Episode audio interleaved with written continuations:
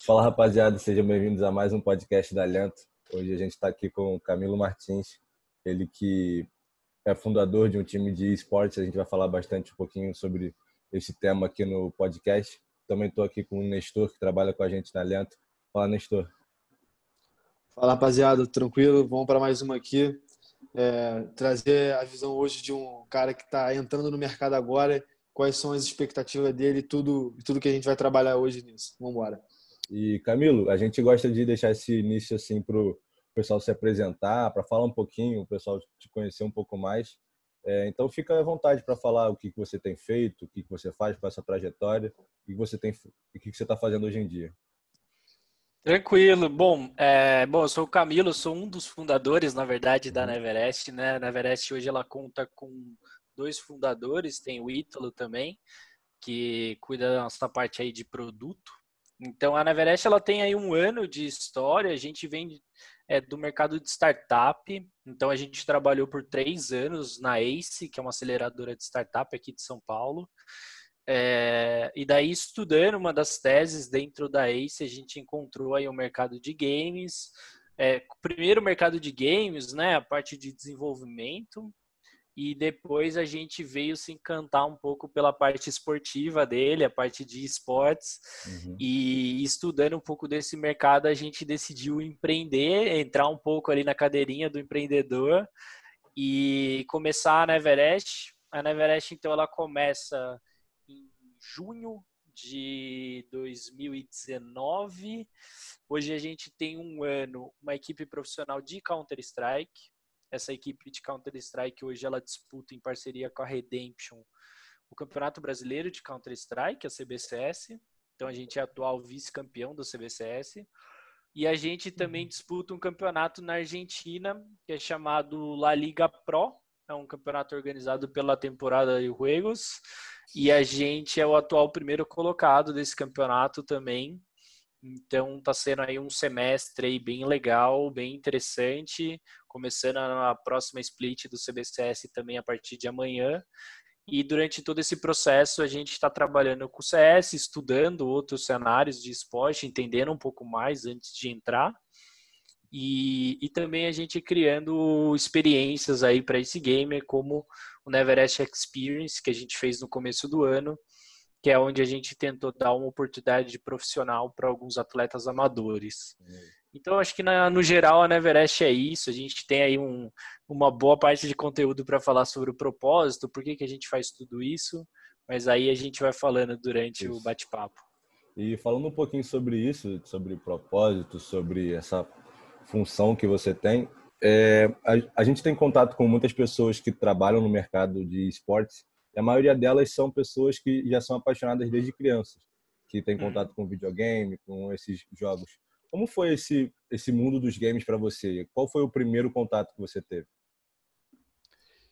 Bom, relacionado a games, assim, desde criança eu jogo, eu ainda, pô, eu sou já um pouco mais velho, então eu tenho 33 anos, eu cheguei a ter o meu meu Atari, o meu, é, depois meu Mega Drive eu tive, joguei os primórdios do Sonic lá. É, fui muito de Super Nintendo e depois eu entrei na onda do PlayStation ali, fui acompanhando o crescimento do PlayStation 1, 2, 3.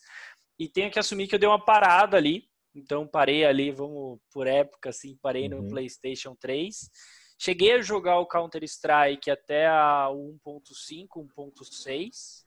É, mas depois, até por questões ali, faculdade, né? Eu sou engenheiro, então é, acabei correndo outro caminho, me afastei um pouco dos games e só fui retomar isso quando há um ano e meio atrás, mais ou menos, eu comecei a acompanhar mais de perto a evolução dos esportes e começou a puxar um gancho atrás do outro de, de tentar entender o que estava acontecendo ali, porque, sendo bem honesto, não é do dia a dia da maioria das empresas aí, então existe esse gap gigante entre elas entenderem o que está acontecendo.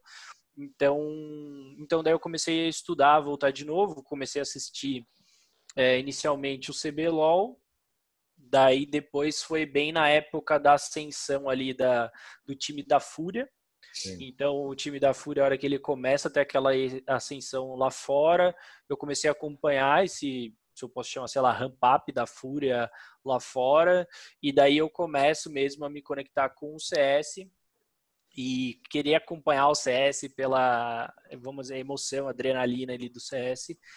E daí eu acabei descobrindo o Ítalo, que é meu sócio, ele já era jogador, o Ítalo. O Ítalo ele já vem jogando CS desde o 1.5, jogava ainda ali na Ace também, eh, tinha ainda a conta, jogava ativamente.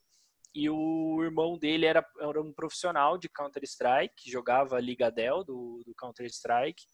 E, e, daí foi que comecei mesmo a mais me aproximar, porque daí além de eu me interessar pelo jogo, me interessar por assistir, eu ainda tinha uma pessoa que vivia o cenário profissional ali, que eu pude trocar bastante ideia, é, experiências para entender um pouco mais é, o que, que era tudo aquilo que estava sendo construído. E Sim. cá estou eu, né? Agora, hoje em dia, eu sou jogador de CS, jogo meu LOL às vezes. É, e tô, conforme a Neverest vai avançando, eu vou aprendendo novos jogos aí. Maneiro. É, cara, muito legal, muito legal mesmo. E, cara, você citou aí que você é, é formado em engenharia. Eu queria entender é, mais ou menos como isso foi na sua vida, porque são, obviamente, são coisas que caminham separadas. Quando como você, como você pensou que, assim, pô, eu tô, não sei como você tá, você estava se dando bem no, nessa sua carreira profissional, falou, vou tentar fazer algo diferente, algo completamente diferente, uma coisa que eu gosto e vamos ver se vai dar certo. Uhum. Eu, eu trabalhei ali, talvez, é, sou engenheiro de produção, né, só para também todo mundo uhum. tá. Eu trabalhei os primeiros quatro anos depois de formado, eu trabalhei na fábrica mesmo, né? Engenharia de produção é aplicação de Lean e tudo mais. Depois eu trabalhei mais três anos em consultoria. Então tive a oportunidade de conhecer muita coisa, muitas empresas na consultoria, viajar aí o mundo inteiro é, para fazer consultoria. E depois eu fui para o mundo de startup para a questão de. Porque para mim era muito claro que existe ainda um gap muito grande em a velocidade que acontece dentro de uma empresa, a velocidade que o mundo de startup acontece, é, e é difícil você se manter ativo dos dois lados. As velocidades são muito diferentes. Então, para mim, assim, eu sempre eu saí de uma carreira já consolidada na parte de consultoria, fui para startup, uhum. Já fiz meu primeiro minha primeira aposta, meu primeiro investimento em aprender outras coisas. Eu acho que eu sou muito disso, de querer aprender novas coisas, coisas me manter atualizado. Então, o mundo de startup para mim foi um grande investimento que se pagou pelo número de pessoas que eu conheci, pelo entendimento de como funciona o mercado, como que é esse mundo todo que se constrói, e também a parte boa e também a parte complicada disso, né? A parte do empreendedor ali é bem uhum. complexa. Uhum. É, e daí, para mim, assim, quando eu cheguei no mundo de startup, eu entendi o que, que era empreendedorismo. Eu encontrei um mercado aonde está em constituição, né? Está em crescimento. Ele ainda é um mercado que está sendo formado é, com uma oportunidade grande de crescimento, então, onde eu conseguiria aliar, para mim, o mais importante é dentro dos games, eu conseguiria aliar um mercado que para mim é, é, muito divertido, é prazeroso trabalhar com ele. Então uhum. tem toda essa parte mesmo de eu estar num lugar que eu gosto, é, e para mim também aliaria com um grande sonho que eu sempre tive, que é trabalhar com a parte esportiva. Sou uma pessoa que sempre gostei muito de esporte, esporte tradicional, depois desenvolvi minha paixão pelos esportes americanos, é, e os esportes, para mim, ele trazia, junto com o empreendedorismo, várias coisas junto, que era esporte, é, um mercado legal, um mercado em ascensão, em crescimento, e que eu me sentiria muito bem em estar trabalhando com isso todo dia, então, por isso, para mim, fazer essa migração, na verdade, é, é algo que até hoje eu, eu tô 100% seguro que foi, foi bom. Sim. E falando um pouquinho mais dessa mudança, é, para a gente que trabalha nesse meio, a gente trabalha com marketing, então a gente tem um pouco mais de noção da importância dos esportes para o mercado atual. Quais foram os sinais que fizeram você ter a segurança de mudar assim drasticamente a sua profissão? Foi um, um time de CS despontando lá no, lá no exterior? Foi um número de rede social? Foi um número da Twitch? O que, que foi que te deu essa segurança de investimento? Ou você acha que era uma aposta que não tinha essa segurança? Eu acho que assim, segurança é, nunca você tem essa segurança, né? Vamos, primeira coisa que as empresas, investidores, empreendedores precisam entender é todo mercado tem o seu risco. É, o dos esportes ele ainda tem um, um risco é, de certa forma até alto atrelado a ele é, em virtude de n coisas. É, Para mim era é, foi assim o que que é na verdade quando eu, eu olho para dentro do mercado, eu ainda vejo é, grandes oportunidades. Então, eu ainda olho para um mercado que ainda é formado por gamers, então é formado ainda pela galera que constituiu o mercado. Eu vejo ainda um caminho grande entre quando você trabalha numa empresa mesmo já consolidada, as multinacionais, você entende o que é uma estruturação de empresa, até em nível de startup, você consegue entender isso. E você sabe que existe ainda um gap para o que a gente Sim. vê hoje nos esportes para crescer. Quando você olha sobre a perspectiva de uma empresa grande, é, ela também precisa ter essa segurança para ela investir, então isso vai ser demandado dessas equipes, então vai ser demandado cada vez um profissionalismo maior, melhores é, funcionários, você trazer gente de mercado que entende. Então eu acho que ainda, quando eu entrei, eu ainda via que existia um gap que ainda nem todas as equipes tinham começado a fechar e que eu poderia ser uma dessas equipes que conseguiria fechar, ou pela experiência que eu tinha, ou pela vontade que eu tinha, ou talvez pela rede de relacionamento que eu poderia é, ativar em caso de eu precisar de alguma coisa. Então, eu acho que a gente viu uma oportunidade de é, profissionalização mesmo do mercado e a gente uhum. poderia colocar essa profissionalização muito rapidamente para acontecer e isso seria importante para o outro lado da ponta, que é as empresas olhando e falando: eu consigo me relacionar com essa empresa porque ela tem uma estrutura, ela é segura para eu trabalhar e ela não vai desaparecer daqui a, é, sei lá, um ano e não vai virar pó.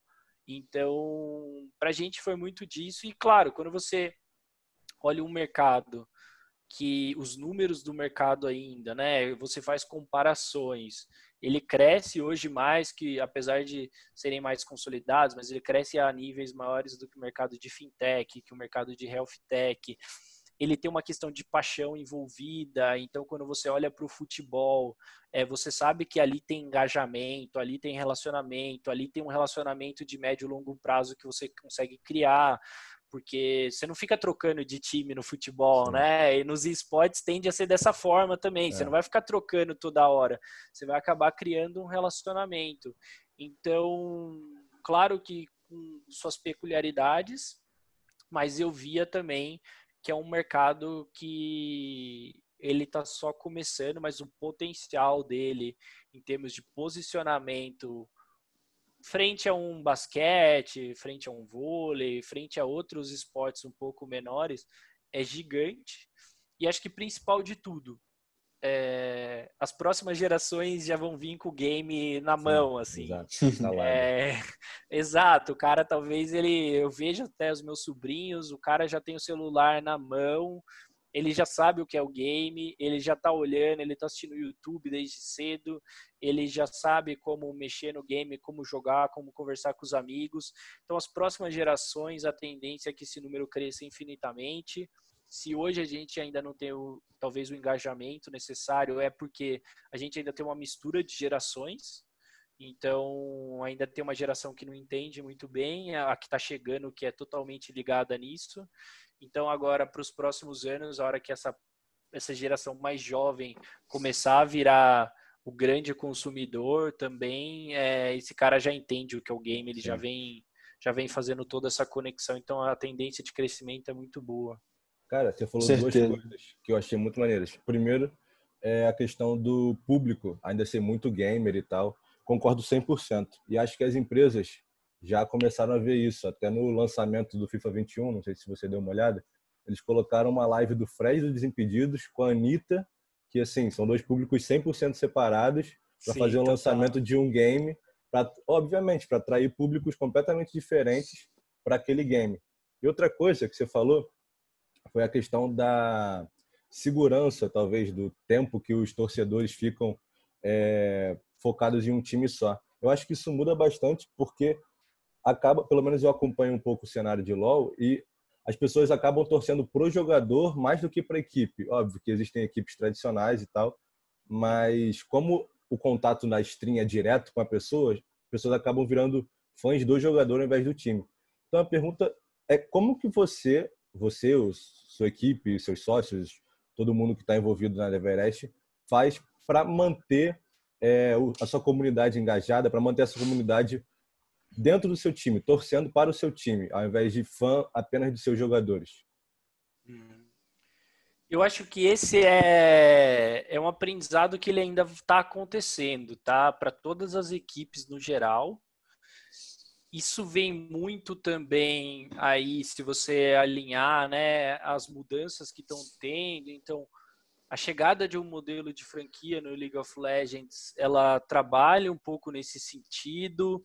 É, o Counter Strike ele já tem uma outra realidade que é difícil você você conseguir, na verdade, fazer essa, esse descolamento do jogador, até pelo modelo da liga e o modelo do jogo. É, eu vou te dizer que a gente não tem uma fórmula pronta é, para fazer isso. A gente ainda não sabe de que forma isso vai acontecer realmente. O que eu posso te falar é que a gente hoje a gente foca muito em propagar a mensagem do porquê a Neverest foi criada. Eu uhum. acho que a única forma de eu trazer esse torcedor para a Neverest é por alinhamento de propósito e alinhamento de marca. Então está muito mais ligado para mim a uma questão ainda inicial que a gente está estruturando agora de branding do que propriamente só de de jogadores, contratação, eu querer pulsar toda hora minha marca em algum lugar, eu acho que não é muito o modelo do gamer, mas a Neverest, né, só pegando o gancho também, uhum. ela, ela tem um propósito que é, né, o nome quando a gente escolheu, ele tá ligado a uma mensagem. Então é a junção de três palavras, never, rest, é, então, se você tira a letra N, fica Everest, que é então Never Rest, Everest. São três palavras que, se você colocar lá na ordem, fica é, nunca descansar e o Monte Everest é o lugar mais alto do mundo. Então seria uhum. até chegar ao lugar mais alto do mundo. É, isso para mim é, o, é, uma mensagem do nome e o que a gente faz é que a gente está cada vez mais tentando colocar ações e colocar para o gamer o que, que a gente quer fazer. O que, que a gente quer fazer para o gamer? Que ele, quando ele olha na Everest, ele tem uma, um bump de motivação para ele dar um próximo passo rumo ao objetivo que ele quer. A Neverest ela nasce para isso. Eu dar ferramentas para esse gamer, no caso para a equipe profissional, depois para o gamer amador e para o gamer for fun. Eu dar ferramentas para esse cara melhorar o jogo dele e ele conseguir chegar num objetivo que ele está buscando. Cada um tem um objetivo diferente, não necessariamente é ser campeão do mundo. É, tem gente que tem o objetivo de mostrar para os pais que aquele jogo é importante na vida dele, que é uma profissão, tem gente que quer ganhar campeonatos e tem gente que só quer ganhar do amigo que ele nunca ganhou. É, então, assim, cada gamer tem o seu objetivo e a Neverest ela entra para fazer isso. Para o gamer, a hora que olhar e falar, cara, essa empresa, essa organização, ela me ajuda, ela me ensina, ela me educa a eu melhorar meu jogo e a eu chegar mais perto da onde eu quero dentro dos esportes. Então, para mim, é muito disso. É, não sei se eu contratar jogadores melhores, eu vou conseguir trazer, esse, é, trazer esses torcedores, porque eles sempre vão estar vinculados ao jogador, como você falou.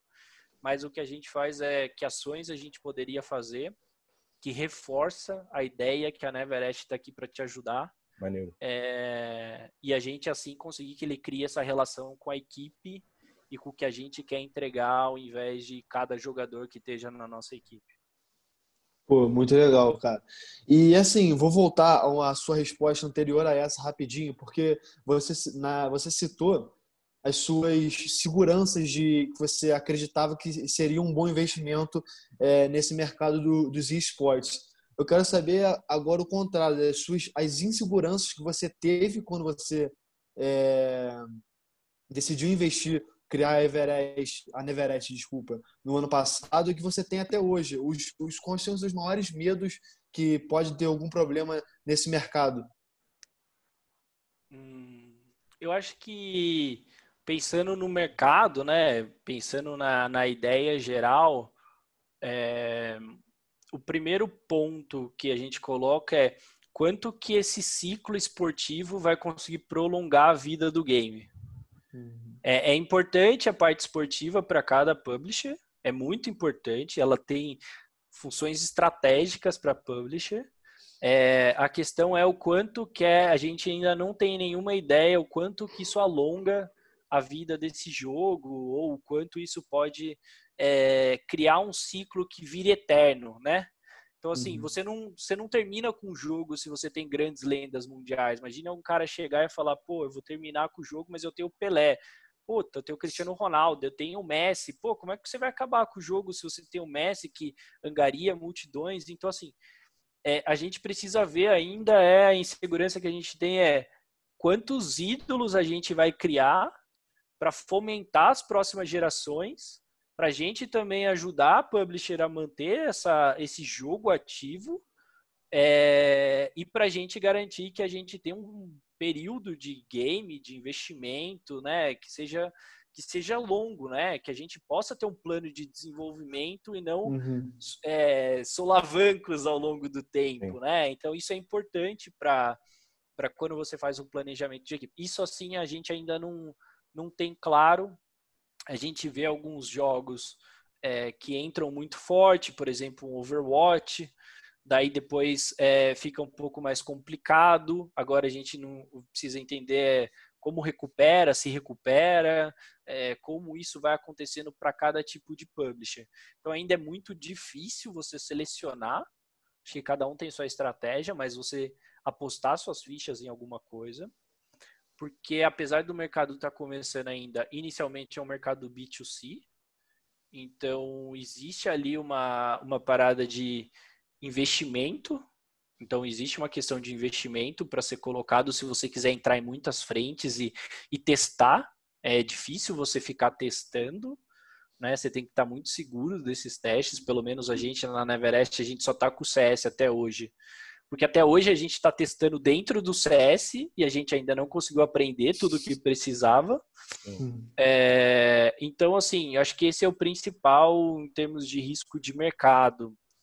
E, e eu acho que o outro é basicamente como que você se posiciona para os novos jogos que ainda nem existem.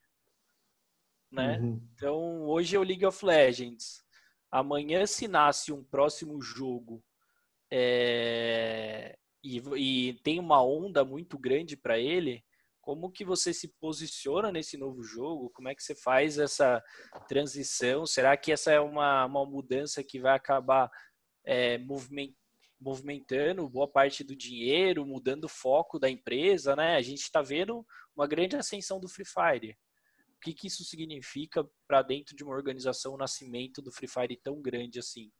É, é, acho que esse também é, um, é uma grande marca para a gente, é tipo, quais os cavalos que você realmente aposta.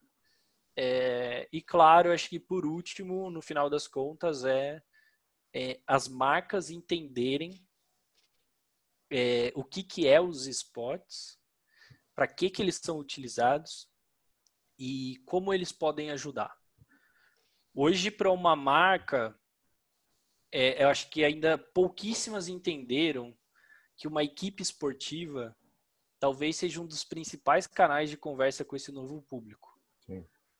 Porque essa, hum. esse canal ele não vem, ele vem através de uma experiência para esse público e é um relacionamento bem direto de construção de marca que se você tentar outros canais como in-ad games, é, in-game ads, né? In-game ads ou in-ad games, se você testar outras coisas que hoje estão disponíveis, são interferências diretas na experiência do cara. Então, equipes esportivas, elas não têm essa interferência, elas têm uma questão muito mais suave de interação com a marca e criação de relacionamento. Mas acho que elas ainda não entenderam e também é um pouco do papel que a gente tem é tentar educar. É, é nosso também... papel, é o nosso papel enquanto dentro do mercado, a gente tem essa obrigação de tentar educar também.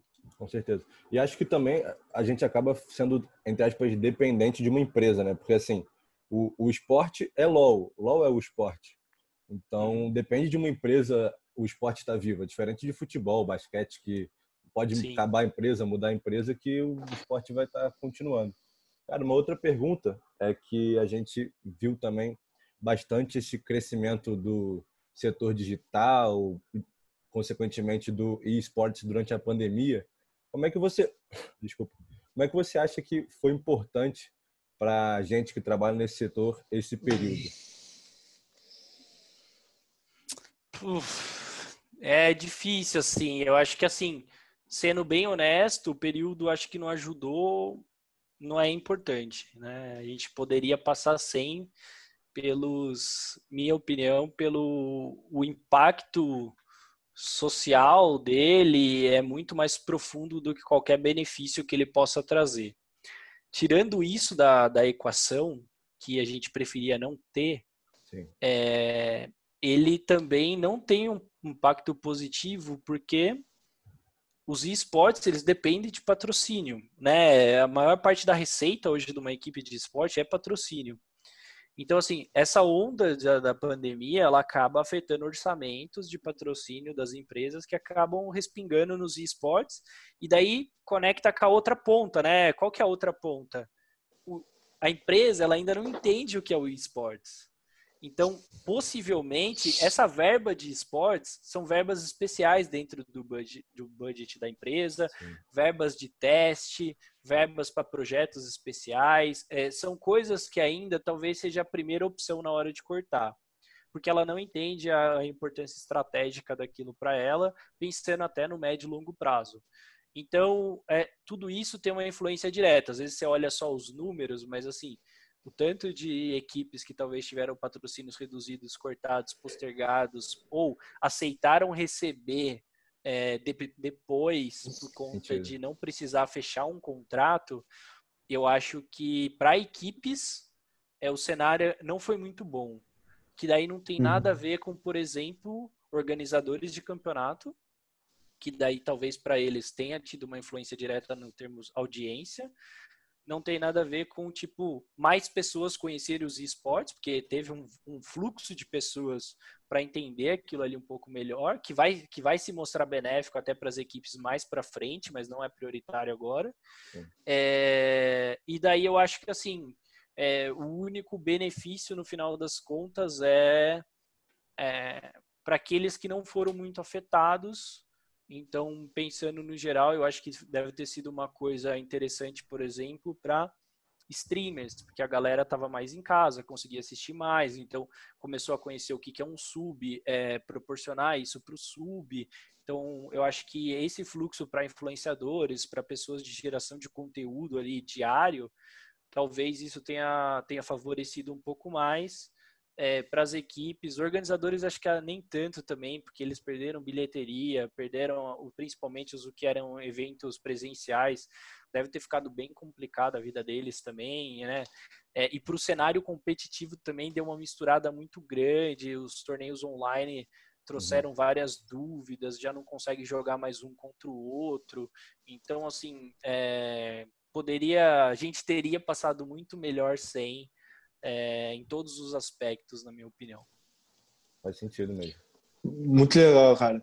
E assim, eu queria saber a sua opinião, o Camilo, porque é uma coisa que tem que é, tá crescendo a cada dia mais no, no, no, principalmente no Brasil, são clubes de futebol que têm lançado seus próprios times de esportes. Eu queria saber se isso você, você acredita que seja uma tendência que a cada vez mais isso vai se tornar normal, cotidiano, e tem é, importância na divulgação do, do setor mesmo dos jogos eletrônicos, porque futebol é o esporte mais mais famoso, mais popular do Brasil e do mundo.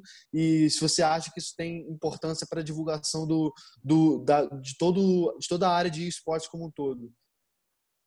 É...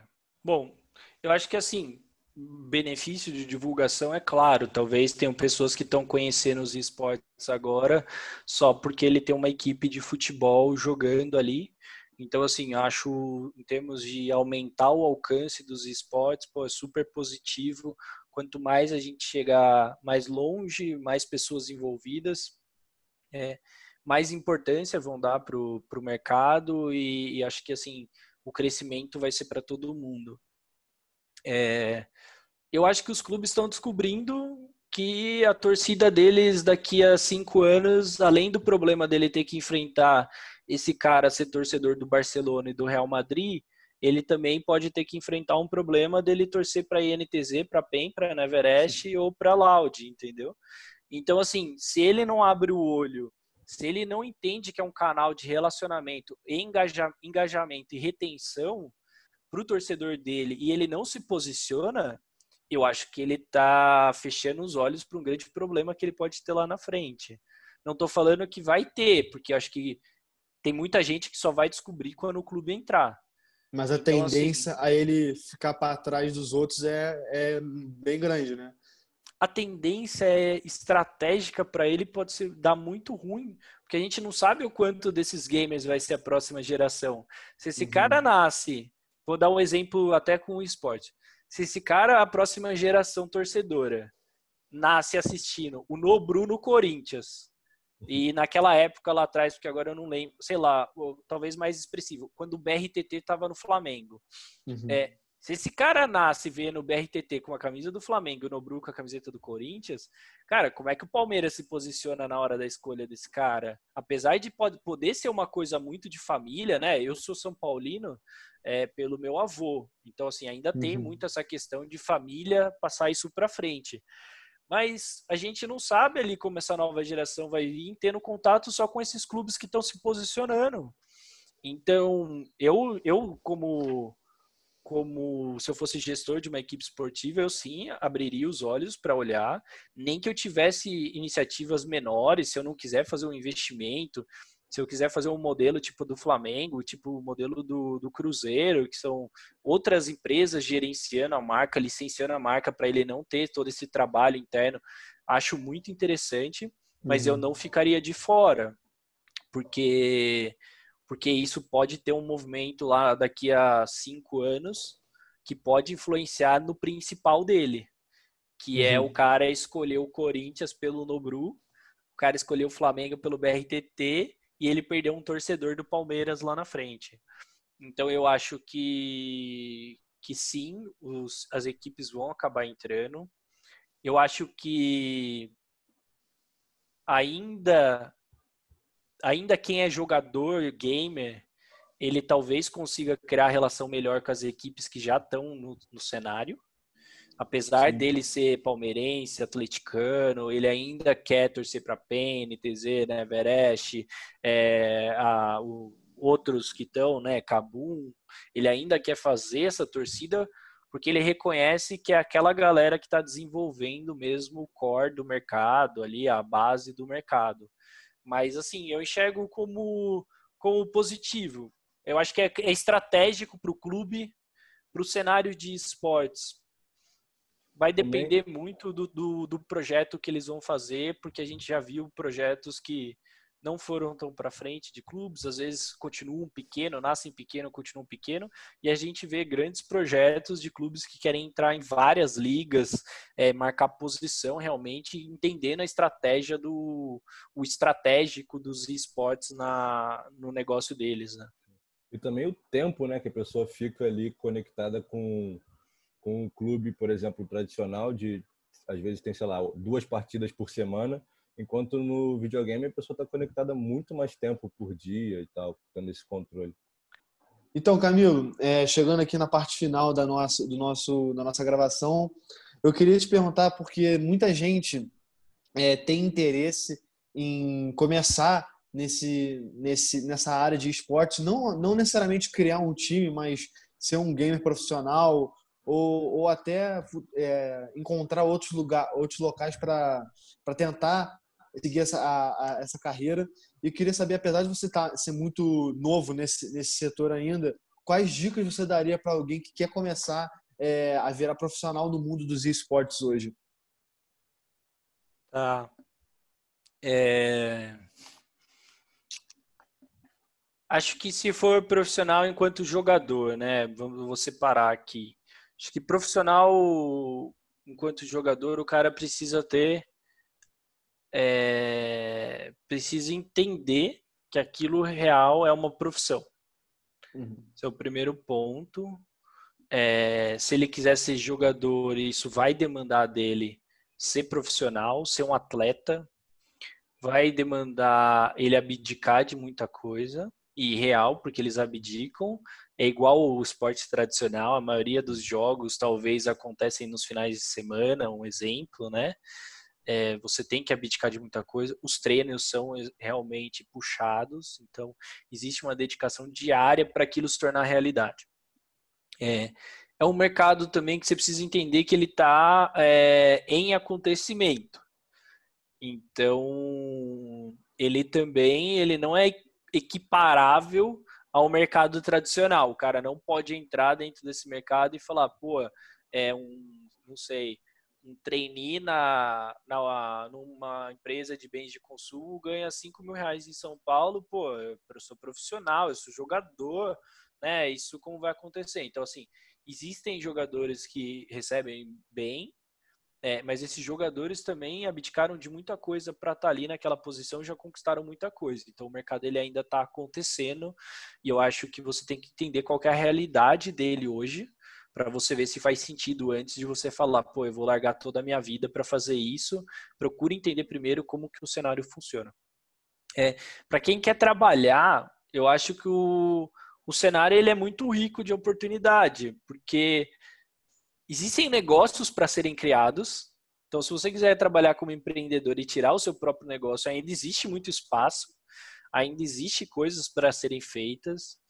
Se você quiser trabalhar junto com organizações, ele, elas também são abertas, porque elas precisam de ajuda, né? Elas, é, elas precisam daquelas pessoas que querem fazer, que gostam desse mercado, que entendem essa diferença de cenário e mesmo assim querem trabalhar com esportes, com games, que é uma coisa tipo tá ligado ao propósito dela. É, você precisa gostar de game porque você precisa jogar. Então assim, isso é uma coisa boa para quem, pra quem é, acho que é legal, que tipo assim, é legal você jogar, você tá por dentro, porque é ali dentro que tudo acontece. É, e eu acho que não é uma coisa que acontece de um ano para o outro. Tá? Não uhum. é um uhum. mercado onde instala e tudo vai acontecer num ano. Você não pode olhar o gaulês e achar que aquilo aconteceu da noite para o dia. Entendeu? Você tem que entender que é, é, você vai começar uma estrada, ela está toda esburacada, você vai precisar começar a passar a primeira mão para pavimentar aquela estrada. Então, assim, as pessoas que estão lá posicionadas hoje em dia, não é uma coisa que aconteceu do dia para a noite. O mercado ele não acontece do dia para a noite. Seja se você for criar uma equipe, seja se você for trabalhar nele, seja se você quiser ser um profissional nele. É, é um mercado aí que você precisa criar um pouco de experiência, background, é, entender como funciona o comportamento do, da audiência, né, do público do outro lado, e daí as coisas podem começar a acontecer para você. Mas sempre nunca esqueça, cara. Se você tem o mínimo de, de entendimento, sempre seja profissional nas suas relações. Em todos eles você vai precisar disso. É isso que falta às vezes no mercado. Então, se você tiver isso, já vai ser um diferencial para você. Então, uhum. entenda como que é um profissional, como ele se comporta, como ele se prepara, como ele se organiza, qual o tipo de entrega, o que, que é uma qualidade para você fazer, como você dedica, como as coisas acontecem.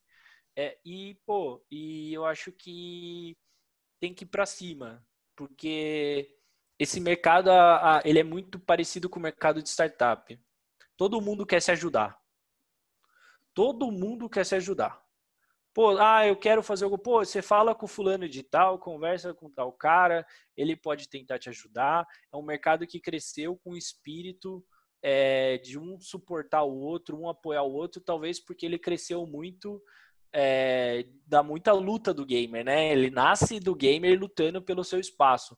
Então agora as pessoas elas têm essa tendência de compartilhar, de tentar ajudar.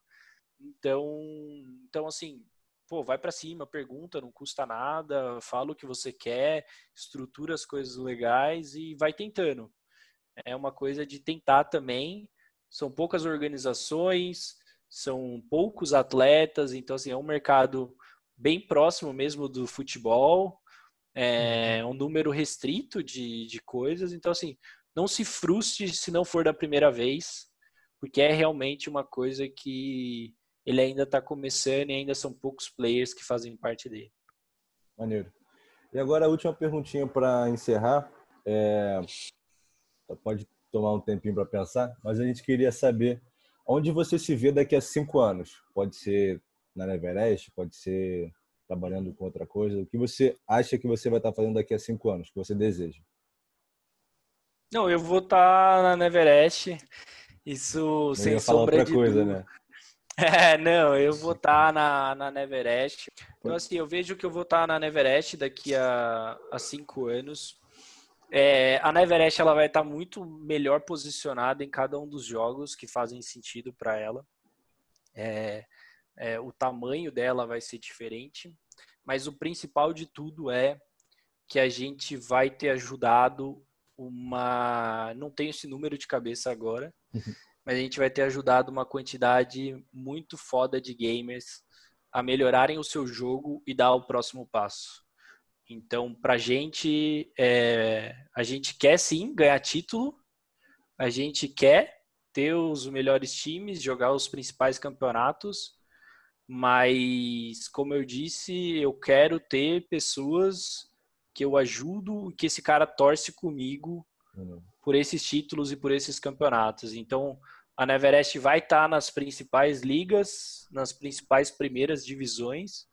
E, eu imagino seriamente que a gente vai ter uma das maiores fanbases do Brasil. Maneiro. Cara, queria principalmente agradecer aqui o seu tempo. É, foi maneiro pra caramba trocar várias, várias dúvidas, várias ideias, vários assuntos. E agora fica aí à vontade para falar algum recado, para falar mais alguma coisa para passar as redes sociais suas do da Neverest, qualquer coisa que você queira falar, fica à vontade para passar. Legal. Eu que agradeço, na verdade, obrigado aí, ainda bem que deu para a gente bater esse papo hoje aí. Tal, esses últimos dias tem, estado bem corrido, mas foi bem legal. Então, obrigado, Nestor, obrigado, Matheus. É, eu gostaria de convidar todo mundo que escutar para conhecer um pouco mais da Neverest, a história dela. Eu sei que às vezes rede social a gente não consegue passar toda uma história e um projeto que tem por uhum. trás, mas cada, cada vez que a gente tem uma interação com o torcedor e a gente consegue reafirmar que a gente está ali para ajudar ele, é muito importante para a gente. Então, para quem conheceu hoje e for explicar para alguém que quer conhecer os esportes, e puder explicar o que, que é a Neverest, por que, que a gente está aqui para ajudar os gamers, é, eu agradeço. E quem puder seguir a gente também, Neverest Esports, nas, nas redes, né? O Instagram tem um underline ali no meio, Neverest Underline Esports, é, que a gente está nessa, nessa jornada. Ajudar o gamer e contar essa história em como a gente pode fazer isso cada dia melhor. Então, convida aí todo mundo para conhecer um pouco mais aí. Show. Valeu, galera. É isso. Quem estiver escutando, vendo, ouvindo qualquer coisa, compartilha aí com os amigos, manda para todo mundo ouvir. Eu acho que com certeza foram alguns assuntos bem importantes e bem legais aqui. Valeu, grande abraço. Valeu, galera. Valeu, pessoal. Até mais.